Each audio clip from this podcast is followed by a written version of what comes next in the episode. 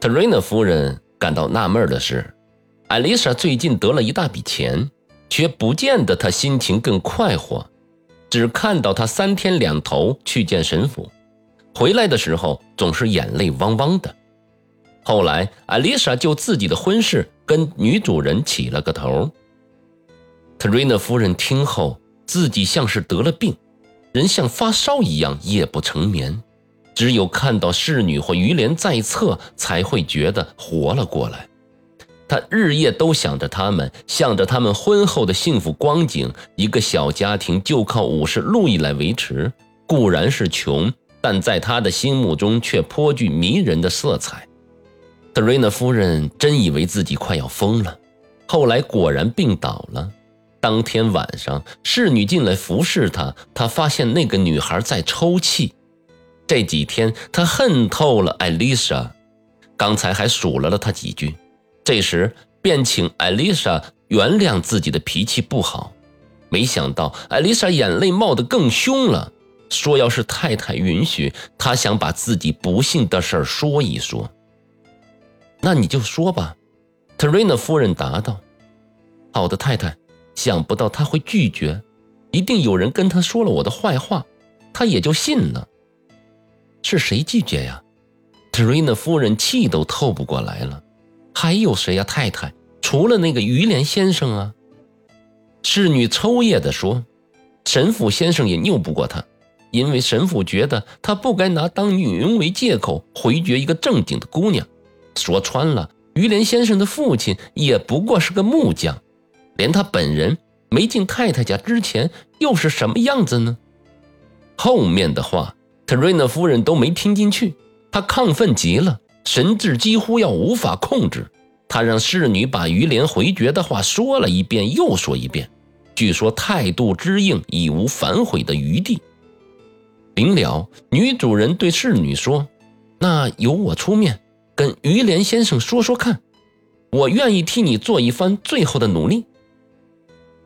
第二天午饭后，特瑞娜夫人心里不无快意，去为他的情敌做说客，谈了一个小时，看到艾丽莎的婚意一再遭到拒绝，心情很是畅快。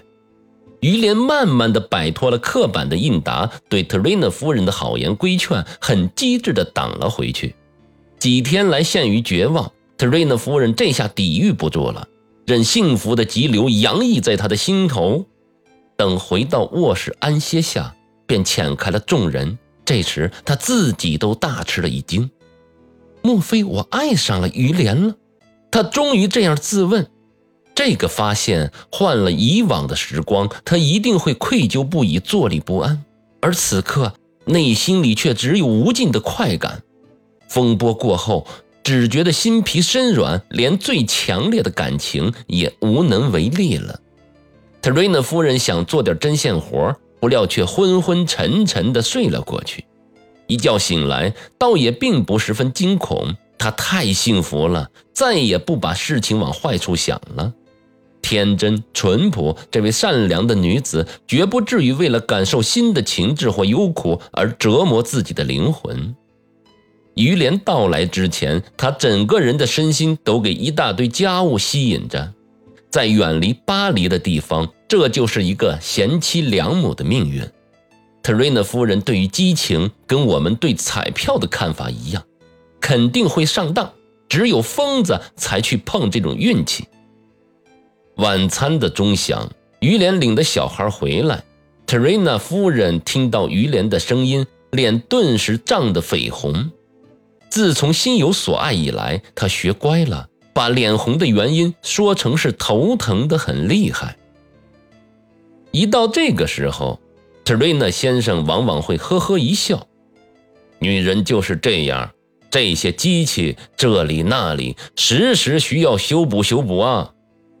这类打趣的话，特瑞娜夫人虽然早已习惯，但说话的声调还是觉得非常的刺耳。为了消闲遣闷，转而打量于连的长相，既令他是天下最难看的男人，此刻也会讨得特瑞娜夫人的欢心的。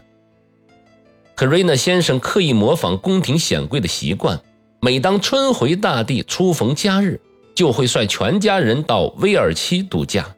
这个村子有一则中世纪的传闻而闻名天下。当地有一座哥特式的古老的礼拜堂，如今只剩下断壁残垣了。离废墟几百步远处，特瑞纳先生拥有一座古堡，里边有两个塔楼和一座琉璃宫庭院的花园。花园的四边广植黄杨，园内的小径栗树夹道，旁边有块地，种的是苹果树，是闲行漫步的好去处。果园尽头有八九棵挺拔的胡桃树，枝叶茂密，绿荫遮空。看到这几棵大树，特瑞娜夫人常止不住要赞赏几句。她的丈夫则说：“这些树真可恶。”麦子在树荫下就是不长，每棵树叫我少收几担粮。村居景色这一次对特瑞娜夫人似乎有耳目一新之感，洋溢的感情给了她机智与决断。到威尔西的第三天，特瑞娜先生因公务赶回城去了，特瑞娜夫人便出资雇来一大批的工匠，是于连给他出的主意。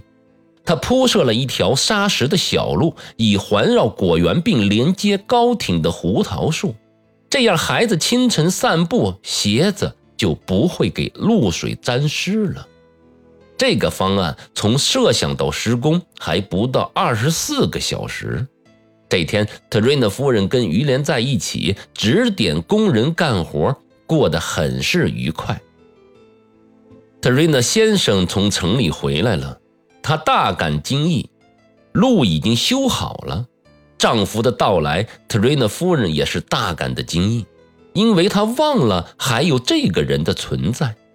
此后的两个月中，市长先生一讲到此事就非常的生气，说他胆大妄为，这么大的改造工程未经与他商量就擅自做成了。不过特瑞娜夫人是自掏腰包的。市长先生也就无话可说了。